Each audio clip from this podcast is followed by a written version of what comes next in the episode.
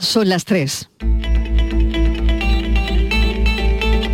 La tarde de Canal Sur Radio con Mariló Maldonado. ¿Qué tal? ¿Cómo están? Hoy dicen jueves lardero, inicio de carnaval, en muchos sitios gran comilona antes de la cuaresma. Esto está ocurriendo mientras hacemos el programa en algunas localidades andaluzas, así que veremos cómo son esas fiestas donde la gastronomía tiene un papel tan relevante. Buen provecho si están en ello a esta hora.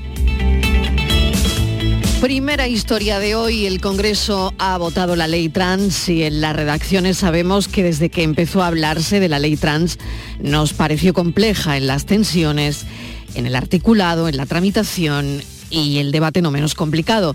Se dijo que se aprobaría antes del 2022, pero no ocurrió y la norma tuvo que volver al Senado. Este ha sido el recorrido.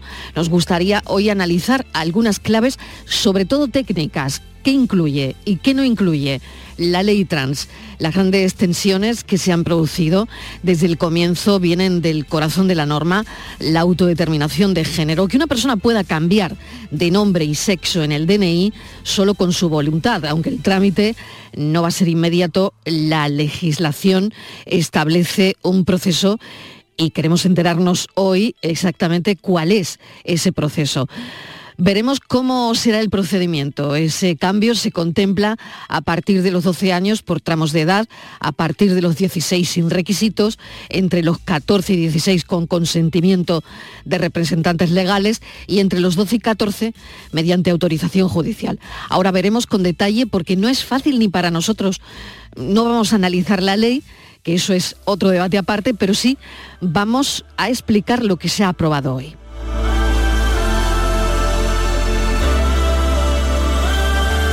Y el segundo tema donde vamos a poner el foco esta tarde es en la natalidad. La natalidad en España sigue en caída libre.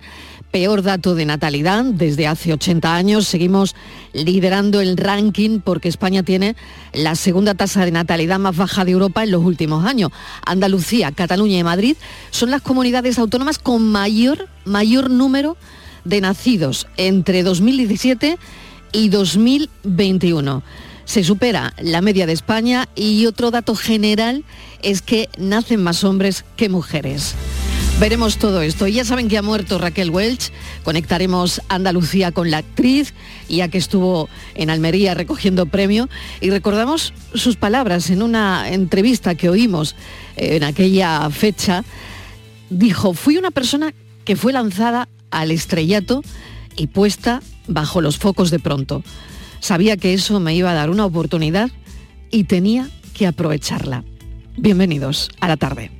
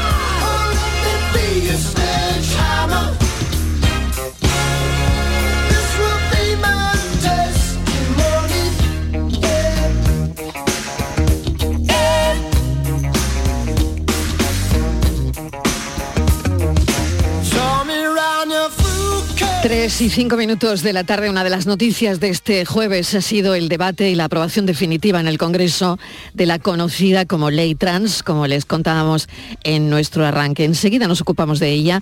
Justo hoy hemos conocido que un joven transexual de Almería ha presentado una denuncia por delito de odio contra una examinadora del carnet de conducir que se negó a llamarlo por su nombre actual nombre actual masculino. Mesa de redacción, Javier Moreno, bienvenido, buenas tardes. Detalles. ¿Qué tal, Mariló? Muy buenas tardes. Y eso a pesar de que le enseñó la documentación del registro con el cambio de género. Un joven que tiene 23 años y ha contado que la situación le creó un estado de ansiedad del que todavía no ha salido. Ocurrió hace unos días, esta misma semana, el martes, cuando se examinaba del carnet de conducir. Cuando la funcionaria le llamó por el nombre de mujer que aún aparece en su DNI, le explicó que está en trámites el cambio y le pidió que le llamara por su nombre masculino actual. A pesar de eso y de enseñarle la modificación en el registro, la profesora insistió, persistió y le siguió llamando como mujer. Vamos a hablar con su padre, es Alberto Martín. Alberto, bienvenido al programa, gracias por atender nuestra llamada. ¿Cómo está su hijo? Es la primera pregunta. Buenas tardes, pues bastante, bastante mal, eh, bastante afectado por toda esta situación que, ni buscaba ni, ni quería que, ocurriera, evidentemente. ¿Cómo explica él lo que le ha ocurrido? Eh, pues la verdad es que él está muy hundido porque eh, él sí que se puede esperar que haya gente que sea de la sociedad, cualquier persona común que pueda cometer este tipo de de actuaciones, pero nunca se lo esperaba de alguien propio de la administración, de un funcionario nunca, nunca se esperaba. Entonces, eh, la desprotección que él ha sentido, que está sintiendo ahora mismo, es bastante grande, porque imaginaros que eh, cuando una persona entra en, eh, en estos temas para solucionar un problema de nacimiento, lo, que, lo que cree que la propia administración le va a proteger o va a estar a su lado en todo momento y en todo, en toda situación. Cuando se encuentra con un funcionario que es un servidor público y que no atiende razones y que se dirige a él eh, en, varias, eh, varias ocasiones con su nombre con el nombre que tenía antiguamente y su género femenino, pues eh, se ha encontrado en una situación bastante, bastante con, bastante ansiedad, con, que le ha resultado bastante eh, pues eh, llamémoslo eh, una situación peculiar. En ese caso, en este sentido. Claro, Alberto, él ah, habla con la examinadora, le indica que no es su nombre o que fue su nombre, pero que ya no lo es. No sé si en ese momento hay una explicación que le pide la examinadora o, no sé cómo, cómo fue la conversación entre ellos. Mira, para que quede claro esta situación, por parte de la, de, la autoescuela, se participa a tráfico eh, que esta persona eh, ha, sufrido un cambio de género, que está en trámites en Dirección General de la Policía el DNI nuevo, el Documento Nacional de Identidad nuevo, pero les participan el, eh, lo diré, la partida de nacimiento que ya está modificada con su nuevo género y su nuevo nombre. A la hora del examen, en el papelito de listado figura el nombre antiguo, pero apuntado a bolígrafo figura al lado cómo se le tiene que llamar. Eh, esta mujer le llama, delante de todo el mundo, le llama por su nombre antiguo. Imaginaros que, es una persona transgénero que se está eh, hormonando, con lo cual tiene, tiene aspecto completamente masculino, incluso lleva barba. Cuando se dirigen a él delante de todo el mundo, él se acerca a la, a la examinadora y le dice, mira, perdona, soy yo, y le enseña la partida de nacimiento que, que tiene la copia en el teléfono móvil hace caso omiso y cuando le toca entrar a examinarse le vuelve a referir otra vez por el mismo nombre. Y estando en el vehículo ya examinándose, durante tres o cuatro ocasiones más le sigue refiriendo el mismo nombre.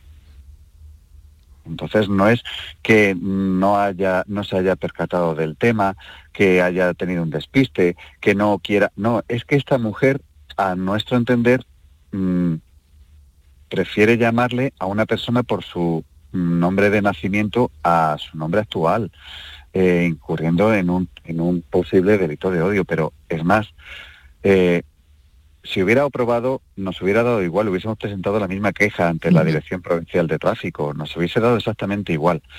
Si hubiésemos eh, tenido una disculpa por, el, por parte del jefe de examinadores, por parte de la examinadora o por parte del, jefe provincial de tráfico, nos hubiese dado igual. Pero cuando nosotros nos dirigimos a tráfico para, para ver el por qué esta forma de actuar de esta persona, eh, nos salen dos funcionarios, que esos dos funcionarios, no, tras, tras contarle los hechos, eh, se van para adentro, eh, hablan con el jefe provincial de tráfico y el jefe provincial de tráfico decide no atendernos. Esa, esa persona, esas dos personas nos transmiten sus propias disculpas, no las del jefe provincial de tráfico, ni las de, no, sus disculpas. Entonces, yo he sido funcionario durante 30 años y sé lo que es eso yo me puedo sentir avergonzado por, el, por la actuación de un compañero y le pido disculpas en mi persona, pero no por parte de, las personas que, tienen que pedir ese perdón.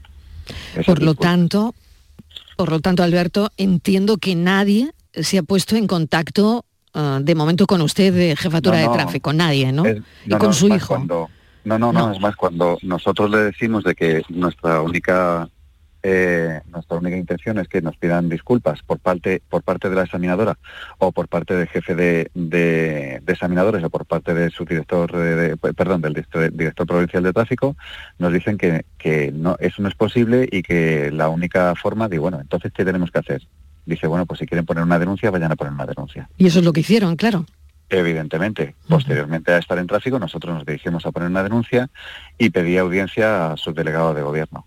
Eh, todavía no nos han dicho para cuándo nos van a atender, pero eso sí, tráfico a día de hoy, en vez de llamarnos a nosotros para darnos una, una explicación o cualquier otra, otra cosa o hablar con nosotros, lo único que han hecho ha sido llamar a la autoescuela para pedirle explicaciones a la autoescuela. ¿Qué explicaciones? No lo sé, no sabemos. Eh, sabemos únicamente de que han llamado esta mañana a la autoescuela para hablar con ellos y a ver lo que había ocurrido.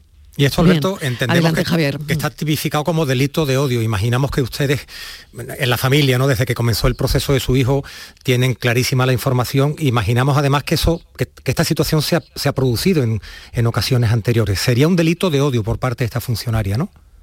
Sí, eh, nosotros, eh, yo he sido funcionario público, he pertenecido a Fuerzas y Cuerpos de Seguridad del Estado durante 30 años y tengo completamente claro la, tipificación de, estos actos. Es más, esta señora, aparte de eso, eh, os vuelvo a repetir, nos es completamente indiferente el resultado del examen.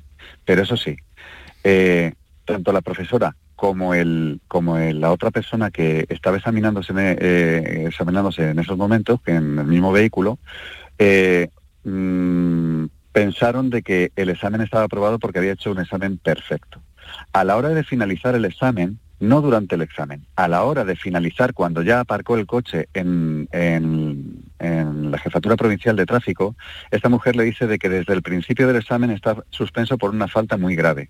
Cuando, si es así, cuando se produce una falta muy grave a la hora de la conducción, tiene que parar el vehículo y o coger esa persona del vehículo o el siguiente examinador pues perdón, el siguiente examinado. Tiene que coger el vehículo o el examinador o la, siguiente persona que se va a examinar.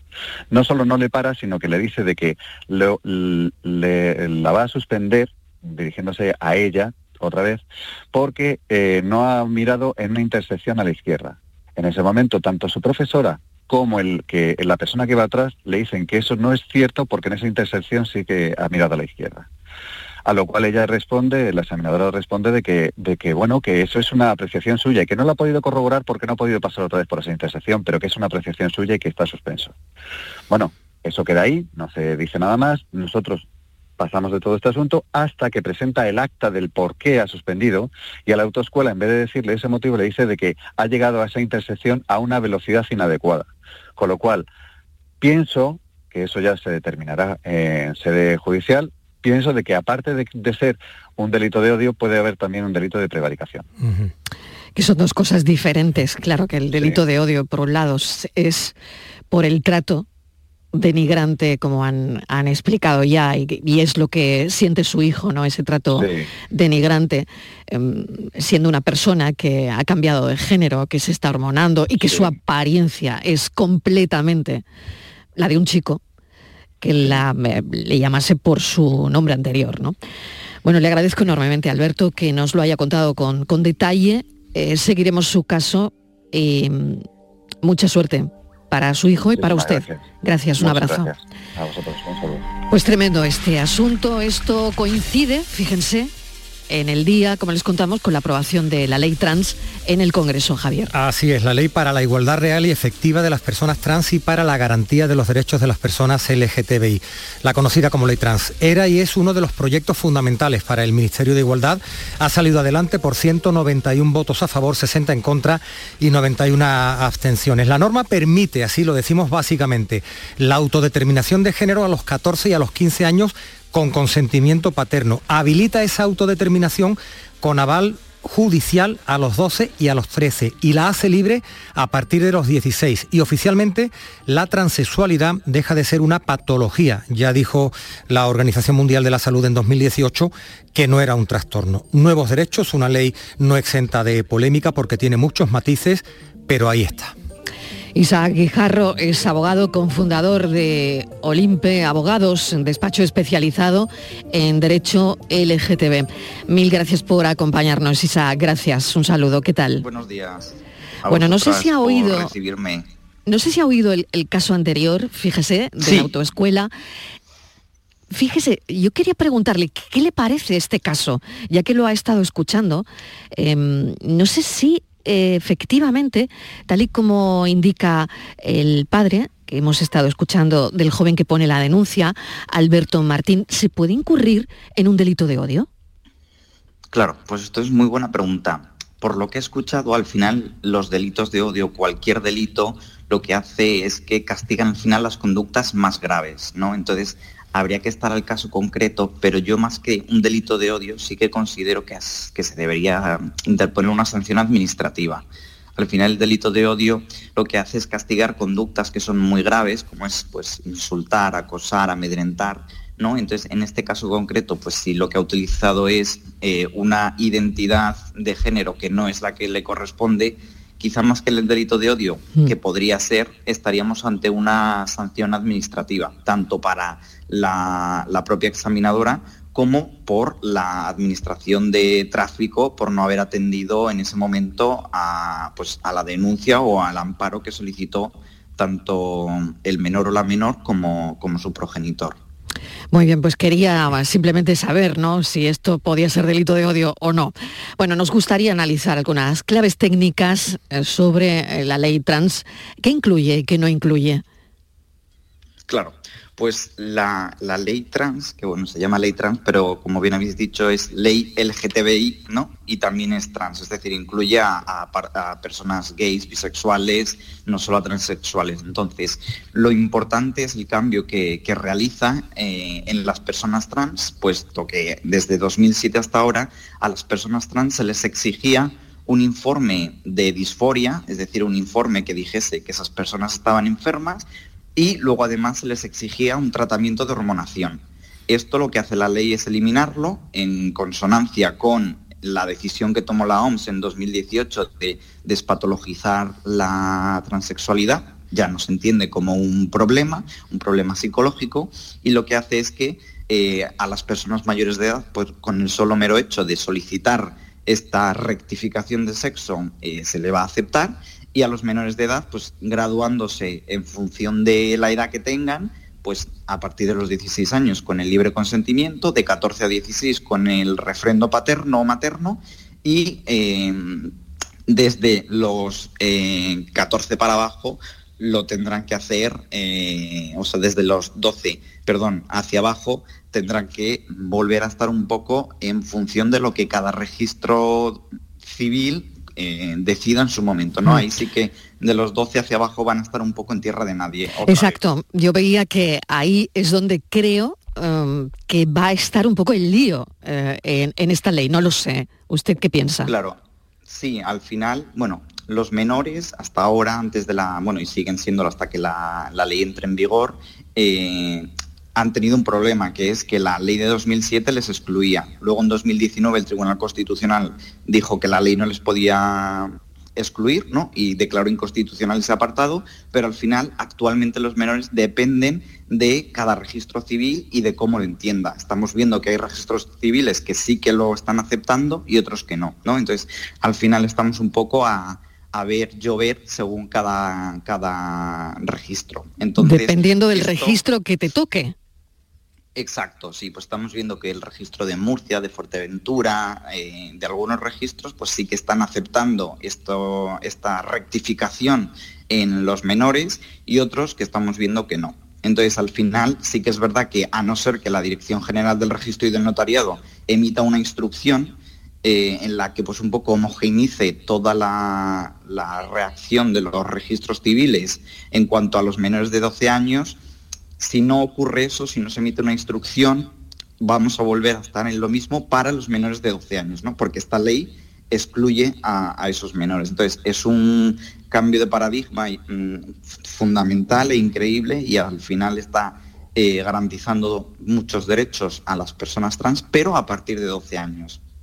De 12 a 14 tendrán que, claro, tendrán que tener autorización judicial, de 14 a 16 tendrán que tener autorización de sus padres y sí que es verdad que a partir de los 16 podrán ejercitarlo por sí mismos. Isaac, ¿por qué cree que ha costado tanto sacar adelante la ley incluso en el seno de los socios de, gobierno? ¿Qué se queda en el tintero esta, esta ley en, su opinión? Creo que le escuchaba a la ministra Montero el no reconocimiento de personas que, que son no binarias.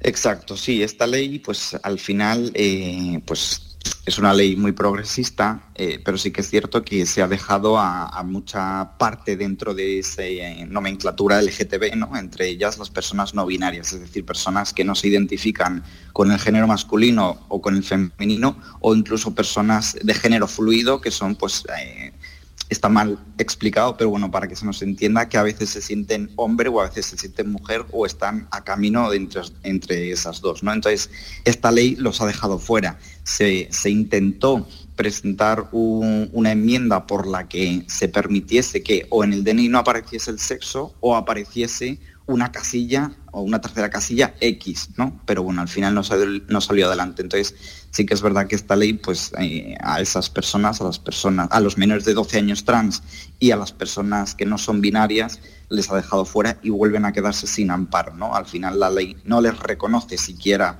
como, como su existencia, ¿no? Más allá de que no se recoja una tercera casilla, la ley directamente ni, ni les nombra. Pero es un gran paso, ¿no? Es, tan histórica como se ha dicho para, para, el colectivo en general, más allá de estos matices que entendemos, ¿no? Absolutamente. Al final, eh, hoy es un día para celebrar, eh, más allá de que haya, se hayan quedado muchas cosas fuera del tintero, pero al final es un reconocimiento a, a los derechos de las personas LGTBI, a las personas trans. Se ha creado o sea, se han prohibido las terapias de conversión, se crean eh, protocolos en atención a salud, se quita el requisito de matrimonio para, eh, por ejemplo, las parejas lesbianas, antes tenían que casarse por, por, el propio Código Civil como lo legislaba y actualmente no se van a tener que casar para que el hijo que tengan en común esas mujeres sea biológico de, de ambas. Antes era biológico de una y adoptado por aquella que no lo había gestado. ¿no? Entonces, esto también lo elimina. Luego también se incluye pues, sensibilidad en todos los centros educativos, en los centros de trabajo, atención integral psicológica, legal, o sea, es un, es un reconocimiento de muchísimos derechos y, hay que celebrarlo porque la verdad que es una ley histórica, igual que lo fue la del matrimonio igualitario. Esta es una ley que, que al final marca un antes y un después en nuestro país y nos vuelve a poner en el mapa de los países eh, que reconocen los derechos LGTBI de una forma más garantista. Isaac, eh, el trámite no va a ser inmediato. Eh, el hecho de que una persona pueda cambiar de nombre y sexo en el DNI solo con su voluntad, esto no es un trámite, como le decía, inmediato, ¿no? La legislación va a establecer un proceso. Pero claro, y me gustaría saber un proceso de qué tipo, en, en cuánto tiempo esa persona tendrá su DNI eh, como quiere tenerlo. Claro, pues esto, eh, la ley al principio lo que sí que buscaba es que esta rectificación fuese inmediata, pero sí que es cierto que lo que ahora va a ocurrir es que la persona que quiera rectificar su sexo pues, lo tiene que pedir, pero sí se establece un, plazo de tres meses para ratificar esa solicitud. ¿no? Entonces, vamos a tener que esta persona pues, va a tener que ir al registro civil, tendrá que pedir cita y luego además tendrá que volver a acudir para ratificar esa decisión en dicho plazo. Por lo tanto, tres meses. tres meses. En tres meses puede tener su DNI. Bueno, en tres meses tendrá que ratificarlo y a partir de esos tres meses el registro civil tendrá que mm, tomar la decisión de aceptarlo, que esto también se suele alargar un tiempo. Entonces, primero toca esperar la cita para solicitar este, esta rectificación. Después, a los tres meses, habrá una segunda cita en la que te preguntarán si sigues eh, manteniendo esa decisión de rectificarlo y a partir de ahí, entonces sí que el registro civil tendrá que emitir eh, pues la documentación correspondiente y, eh, pues bueno, puede tardar más o menos. Y esto se podría volver a revocar, ¿no? Es decir, sin si lo quiero volver a cambiar, ¿se puede volver a cambiar? Sí, esto al final eh, se puede, bueno, la propia ley lo llama reversibilidad, ¿no? Es decir, si transcurridos seis meses desde que el registro civil inscribe esa rectificación, pues la persona que lo ha promovido, eh, que lo ha solicitado, decide o se arrepiente, entre comillas, que es una palabra muy fea, pero bueno, para que nos entiendan los que están escuchando, decide volver a ese estado inicial, puede volver a iniciarlo sin problema. Isaac Guijarro, son algunos detalles que queríamos conocer. Abogado, cofundador de Olimpe Abogados, despacho especializado en Derecho LGTB. Gracias, un saludo. Muchas gracias a vosotras. 3 y 26 de la tarde. Se confirma que la natalidad en España no pasa por su mejor momento.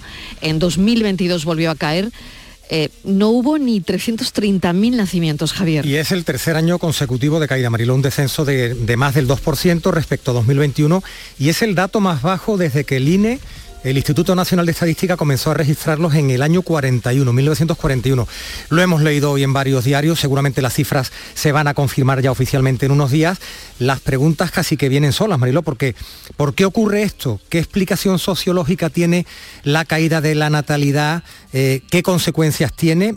¿Es tan negativo? Eh, porque nos dicen que no es una buena noticia que nazcan pocos bebés. ¿Es tan negativo? ¿Tiene algún aspecto positivo? Nos, ha preocupado, nos ha ocupado esto y queremos responder algunas de estas preguntas. Ricardo Duque, sociólogo y profesor de la Universidad de Granada. Profesor Duque, bienvenido. Gracias por atendernos a esta hora. Hola, buenas tardes y un placer saludaros. Bueno, no son buenas noticias para la natalidad. Peor dato desde hace 80 años.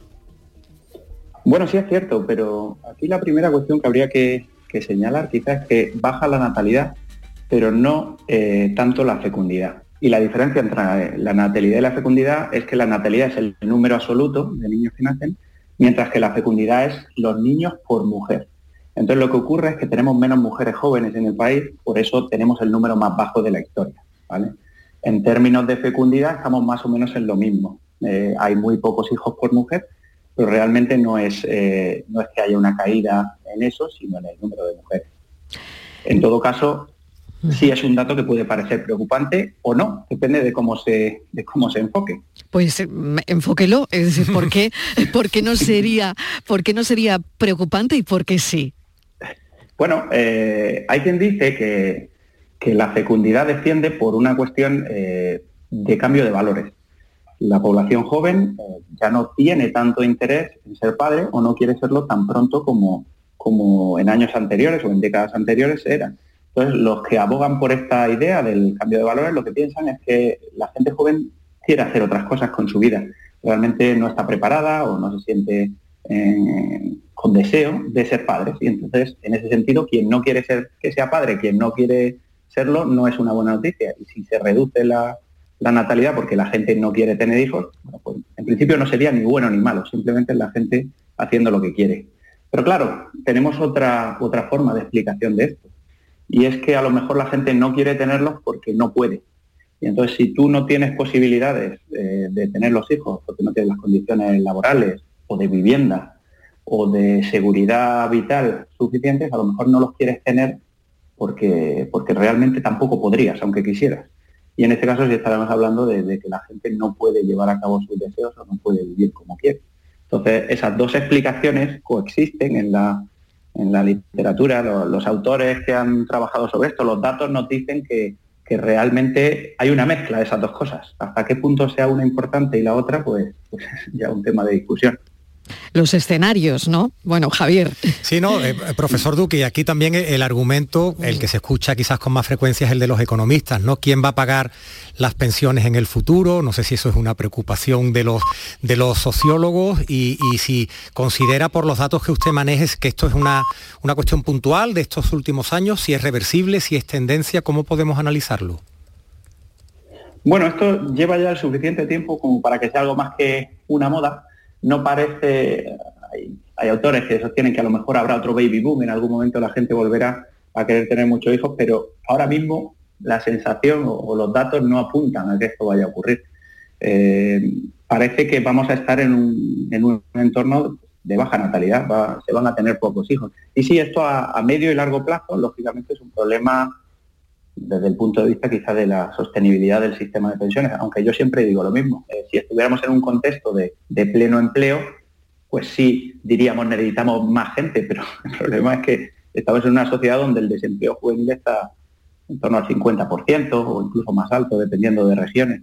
Entonces, eh, bueno, hay gente joven dispuesta a trabajar que no, que no tiene la posibilidad. Y luego, aparte, el tema de las pensiones tiene mucho que ver no solo con el número de personas, el número de contribuyentes, sino con las cantidades que contribuyen. Yo siempre digo lo mismo, para la sostenibilidad del sistema lo mejor es los salarios más altos. Eso es lo que, lo que ayuda a la sostenibilidad. Que con el salario de un, trabajador se mantenga varios pensionistas y no al revés. Que con el salario de varios trabajadores solo dé para mantener a, una persona pensionista. Porque eh, se mezcla el problema demográfico con, con otros problemas sociales y económicos.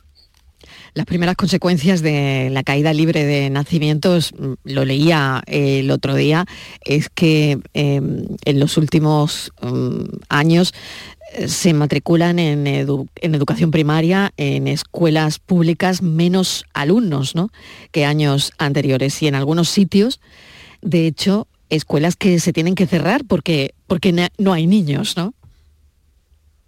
Sí, bueno, esto es un problema, aunque también se puede ver Todas estas cosas se pueden ver como una oportunidad. Uno de los grandes problemas del sistema educativo en España es la masificación. En muchos, muchas aulas y en muchos centros eh, las aulas están masificadas, de manera que no se puede atender adecuadamente al estudiantado, al alumnado.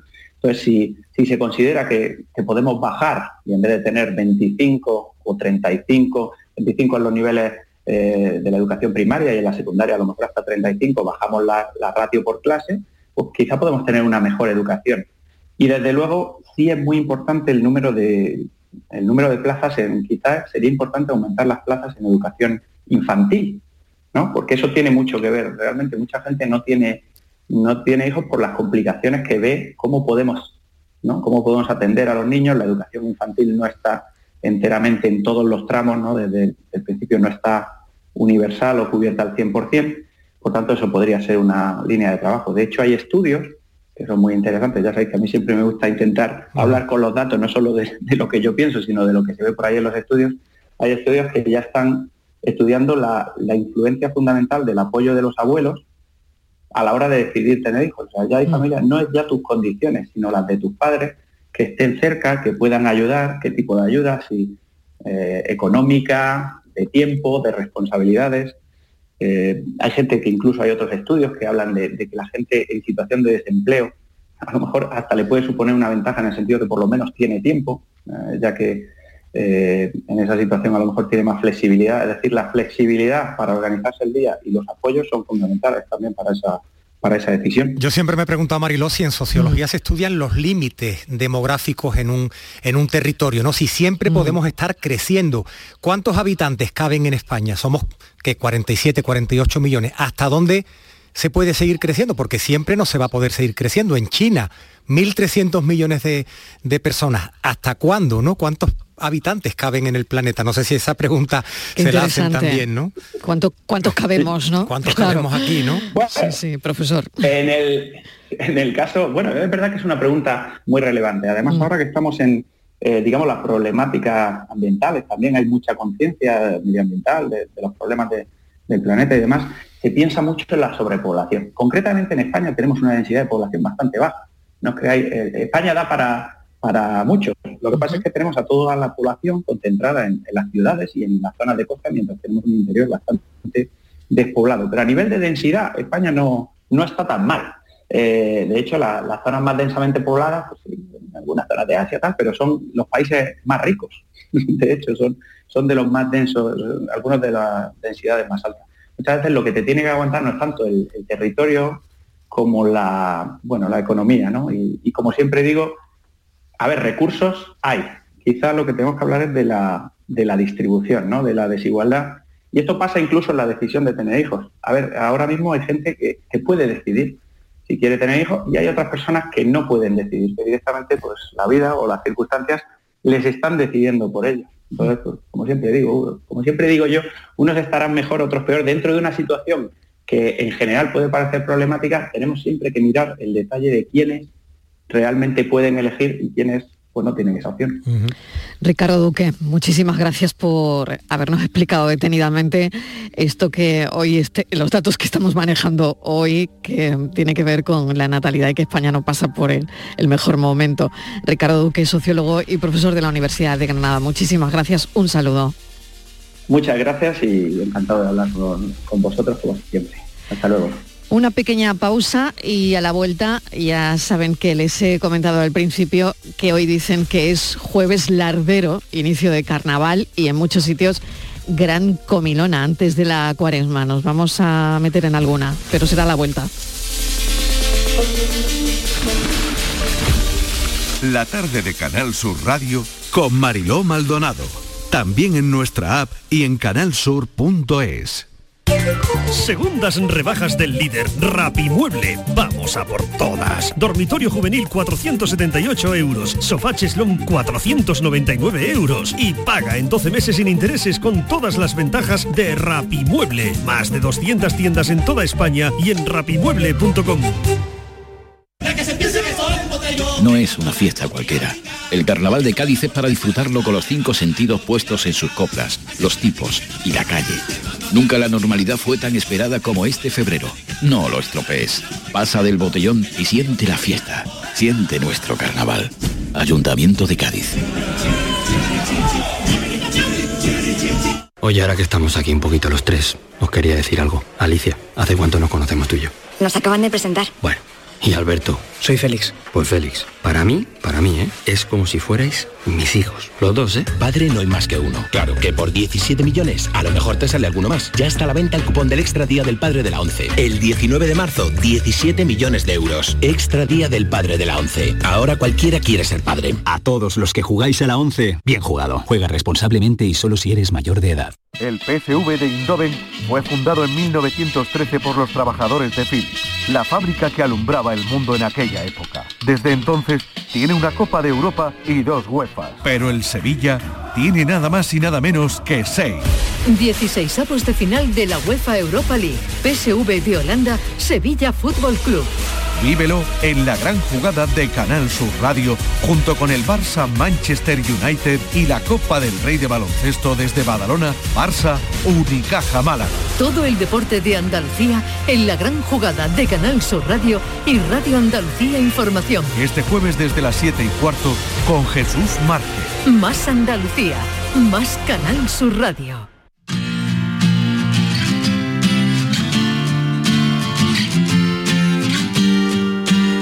La tarde de Canal Sur Radio con Mariló Maldonado. No creo que todavía hayan llegado a los postres. En muchos sitios gran comilón antes de la cuaresma, jueves lardero. Esto está ocurriendo, como les decía, mientras hacemos el programa. Así que veremos qué importancia tiene la gastronomía un papel relevante absolutamente. Así que vamos a desearles buen provecho, Javier. Sí, porque es un día que se celebra en algunos lugares de España como día de inicio del, carnaval, ese jueves que precede al miércoles de ceniza. Ya sabemos que en, muchos sitios pues se pegan una comilona, hacen una barbacoa, porque la próxima semana comienza la cuaresma y llegan, sabemos, algunas restricciones alimentarias entre quienes observan estas tradiciones. ¿Cómo lo estarán celebrando, Mariló? En Benadux, en Almería. Tenemos curiosidad por conocer esta fiesta Yo no sabía esto del jueves lardero, ¿eh? Yo tampoco, Javier, ¿eh? Yo tampoco, me lo has contado tú esta mañana. Bueno, Noelia Damián es alcaldesa de Nadux en Almería. Noelia, bienvenida. Buenas tardes. Buen ambiente, buen ambiente en su pueblo, ¿no? Muy bueno, sí. cuéntenos, cuéntenos qué tiene delante, qué está viendo, qué han comido, eh, cómo está transcurriendo el día. Pues mira, bien, la verdad que esta mañana ha empezado a llegar la gente, no había mucho al principio, pero a lo largo de la mañana y más pegado a la hora del mediodía ya, ya vio bastante más. Porque hacía hace un día de frío, ahora ya no, ahora se está muy bien. Y bueno, pues la verdad que lo están pasando bien, los niños jugando en balones, andando por aquí por la zona, las barbacoas encendidas, pues se ha hecho de todo, de todo tipo de carne, de hamburguesa, de chorizo, de morcilla, eh, tortillas de patatas que hemos traído también. Madre mía, madre mía, para entrar en calor, alcaldesa, para entrar en calor, ¿no? Sí, sí, sí. sí. bueno, bueno. Eh, barbacoas encendidas y, bueno, yo decía que la gastronomía tiene un papel importantísimo en días como, como estos, ¿no? Sí, la verdad que mucha comida, mucha bebida, postres, ya están empezando mucha, mucha gente con los postres y bueno, y el típico hornazo también que se hace para este día. ¿Qué es, el hornazo, alcaldesa? El hornazo es un bollo de, pan, eh, no es el pan, pan es un pan de aceite, un pan de aceite y lleva un huevo en medio con huevo cocido.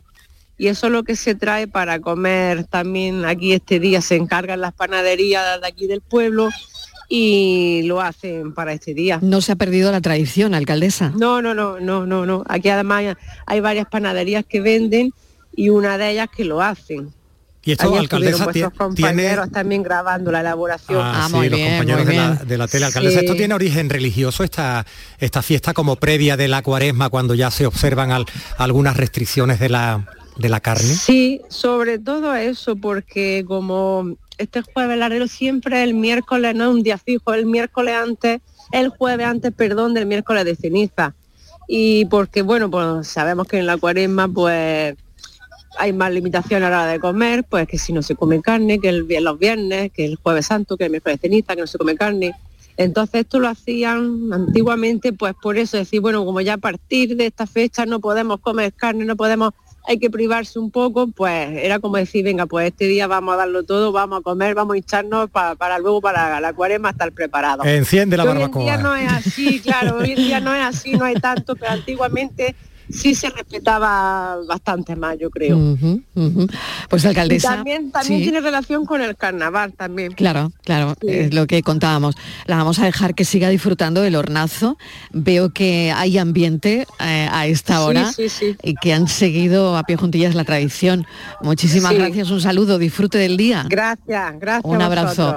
Gracias, Javier. Bueno, habrá que ir a probar el hornazo. Traer estas noticias a esta hora cuando algunos no hemos comido todavía porque lo hacemos a partir de ahora, Mariló, no sé si es lo mejor, pero bueno, a disfrutar, a seguir disfrutando de la tarde. Un abrazo, salivando, hasta mañana. Salivando, Como el perro de Paulo. Exactamente.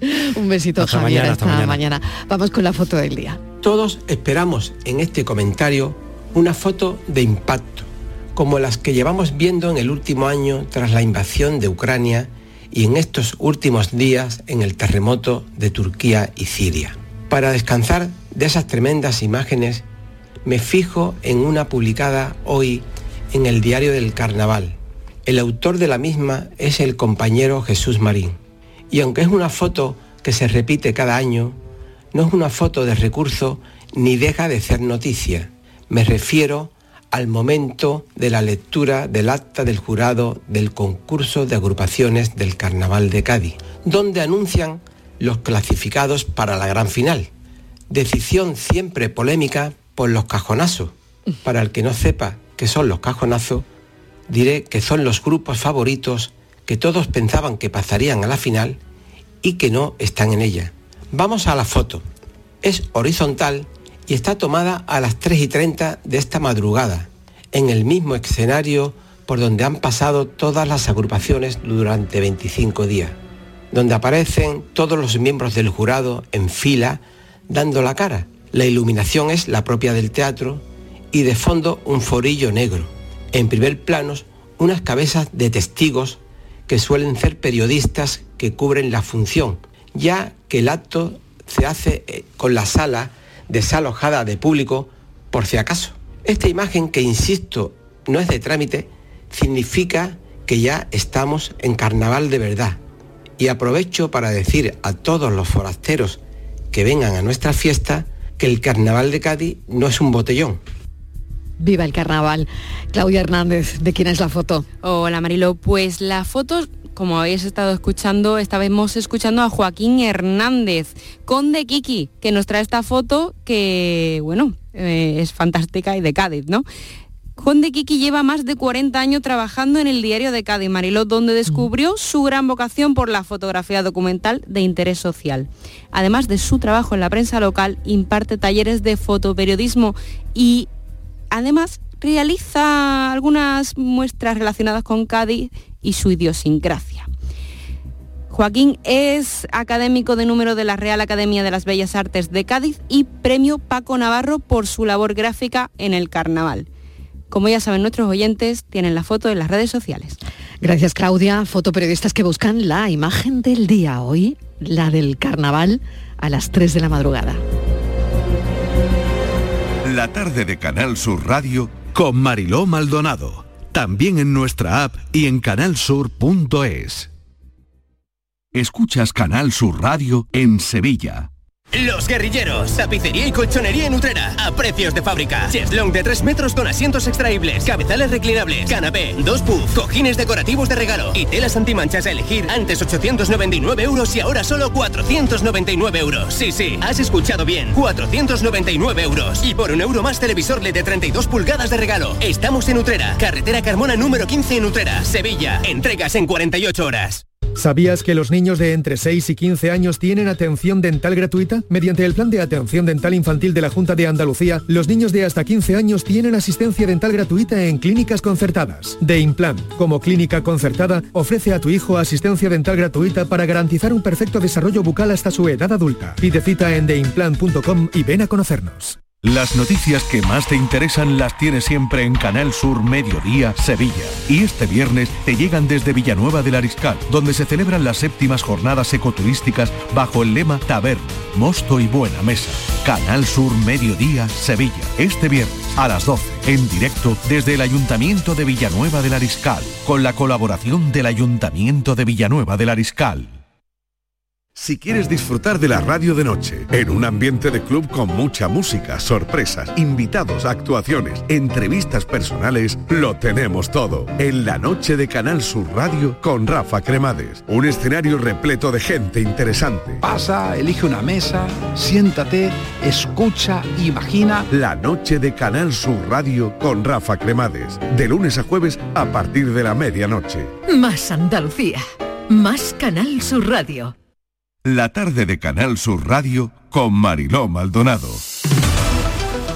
Estos son nuestros teléfonos 95 1039 105 y 95 1039 16.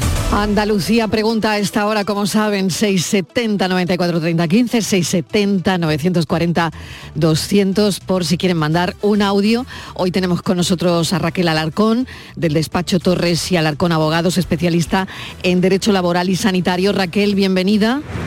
Buenas tardes, Mariló. Muy bien, ponemos sobre el foco, Estíbaliz Martínez, mesa de redacción, bienvenida, Hola, ¿qué tal? la Buenas tardes. indemnización por despido improcedente que está bajo el foco, como decíamos. Sí, Mariló, fue este martes, nos sorprendió la ministra eh, de Trabajo, Yolanda Díaz, que después del Consejo de Ministros dio rueda de prensa y habló precisamente del despido en España. ¿Y qué dijo? Pues dijo Mariló que es demasiado barato y que además no existe una protección efectiva ante los abusos que cometen algunas empresas al rescindir el contrato de sus trabajadores de forma injustificada. Eh, dice la ministra o considera que el despido Mariló, eh, pues eso, que es muy barato y además lo que dijo, que es ahí donde nos ha generado la duda, apunta hacia un concepto eh, de despido reparativo y des- o despido restaurativo. Y queríamos saber a qué se refería la ministra con este tipo de despidos y cómo afectaría las indemnizaciones. Raquel, adelante. ¿Qué es exactamente el despido reparativo? A ver. A ver, yo creo que lo que la ministra está intentando avanzarnos es que la propuesta que quieren hacer es que la indemnización por despido no esté topada. En España la indemnización por despido improcedente eh, son 33 años por año de servicio.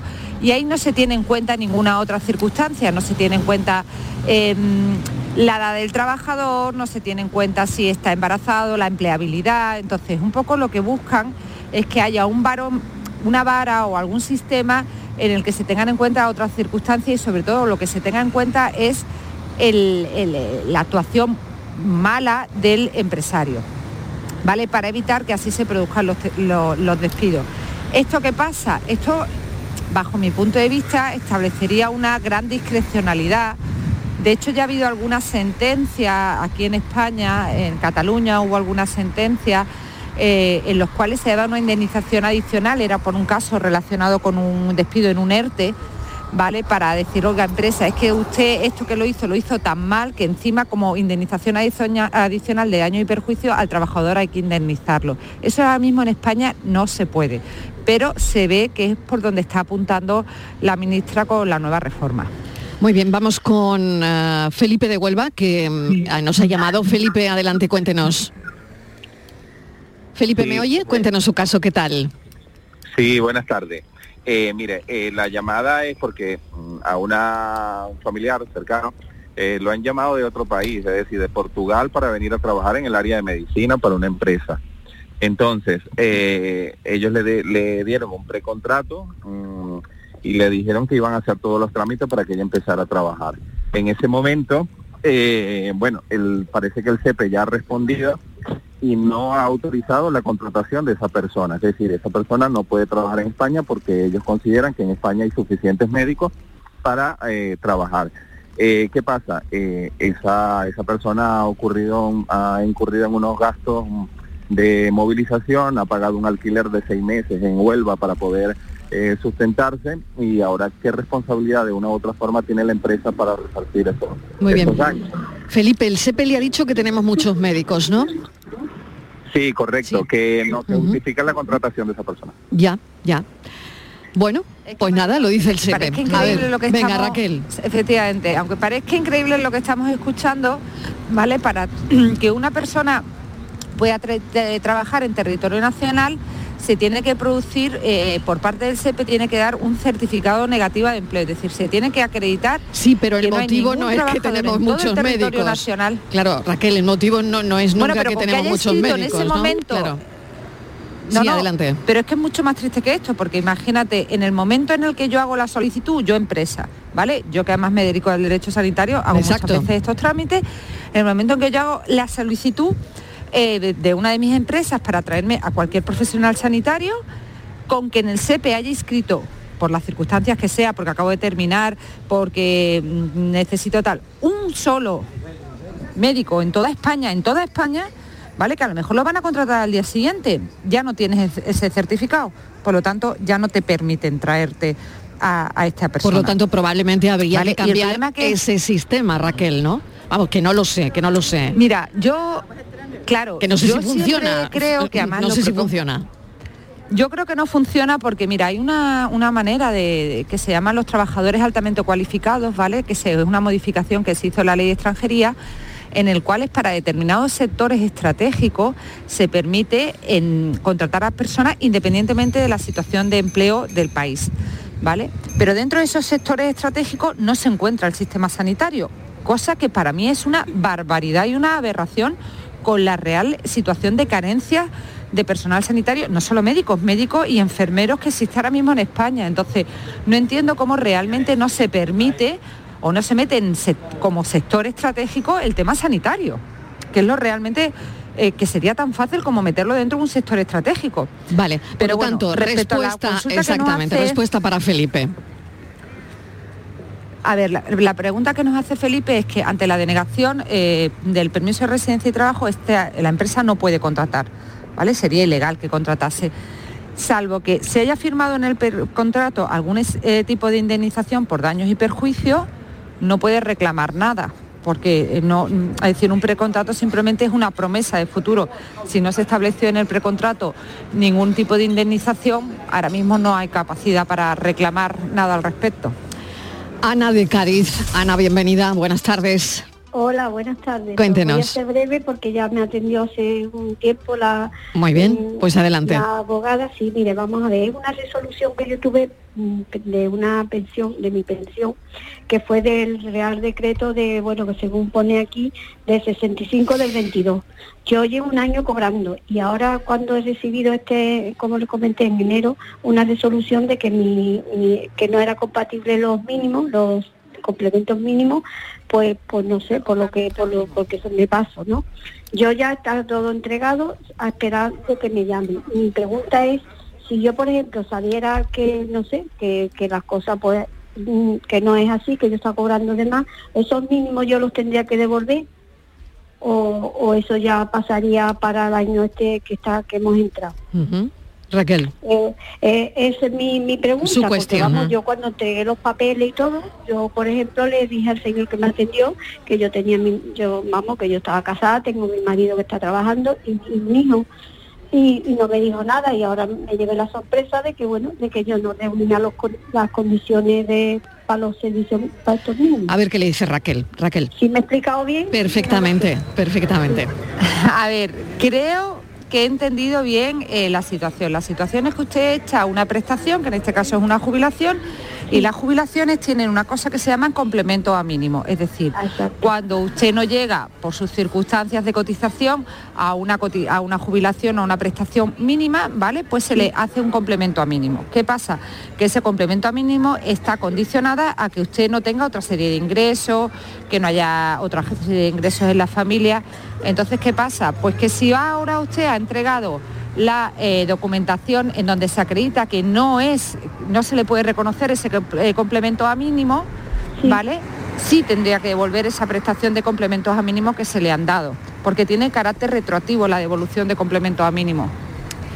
Ana, gracias. Un saludo. Bueno, es- o sea, incluso que yo presenté la nómina de mi marido para que viese que, que seguía igual, vamos, que no había ninguna Pero la administración tiene claro claro pero la administración tiene la potestad de revisar en el momento que considere oportuno si se cumplen o no los requisitos y si en un momento determinado no detectó que no se cumplían los requisitos pero lo detecta con más eh, más adelante año, tiene la posibilidad de, de revisar Muy bien. esas prestaciones Muy sí. bien. Man- Manuel de Sevilla. Manuel, ¿qué tal? Bienvenido, adelante. Cuéntenos, Manuel.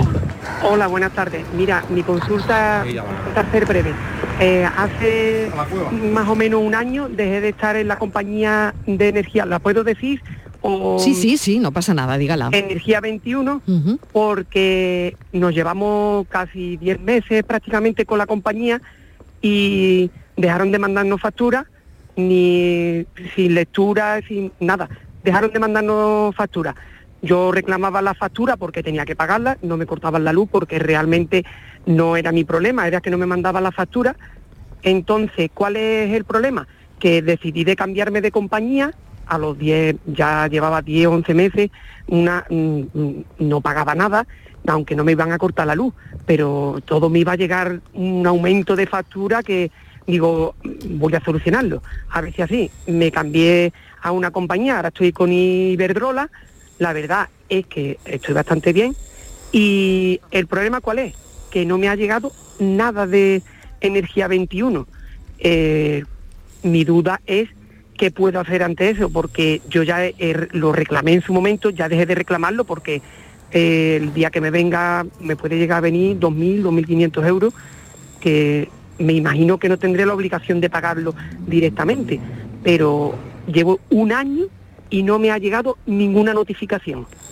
Sola- no sé si me he Bueno, a explicado ver, bien o no. a ver, Raquel, si puede resolver algo porque no es exactamente de derecho laboral, pero bueno, no sé si Es Raquel... que, claro, no es un tema Claro, no es- no, es- no, el problema es que es no es más un de tema consumo, jurídico, ¿no? Es un tema de consumo. Exacto. Efectivamente, es un tema de consumo. Hay Sí. cauces para reclamar eh, a través de las compañías eh, la documentación y tal. Tendría que averiguar cuál es ese cauce. ¿Vale? Pero es un tema del consumidor Totalmente. y tiene que ver eh, emplazamos, son los emplazamos, sí, sí, sí, emplazamos este oyente eh, al martes, si le parece, Manuel, porque el martes tenemos el abogado de consumo y yo creo que va a resolver mucho mejor esta cuestión, ¿de acuerdo? Ah, vale, pues perdonarme. Nada, nada, no, no, Eh, no, no, sin ningún eh, problema, sin ningún problema, eh, Manuel. ¿Y el martes a qué hora sería? Pues a la misma hora. misma Ay, hora. Eh, a partir de las tres y media a cuatro, más o menos en esa horquilla, es donde tiene usted a nuestros abogados. ¿De Venga, pues, acuerdo? perdonadme y no, no, no, por no, por favor. por para nada, para nada, Manuel. Venga, Muchísimas gracias. Es verdad que hoy, Sí. mm, claro, estamos un poco con el derecho laboral, pero, pero que bueno, que da igual, que la emplazamos esta consulta al martes que viene, que estará Cutiño, que es nuestro abogado de consumo. Bueno, creo que nos hemos comido ya todo el tiempo, Raquel. Muchísimas gracias. Nada, a ti, Mariló. Venga, hasta la semana que viene y Estivaliz, quédate, no te vayas, No, ¿vale? no, que adelantamos el café enseguida. Venga, hasta ahora.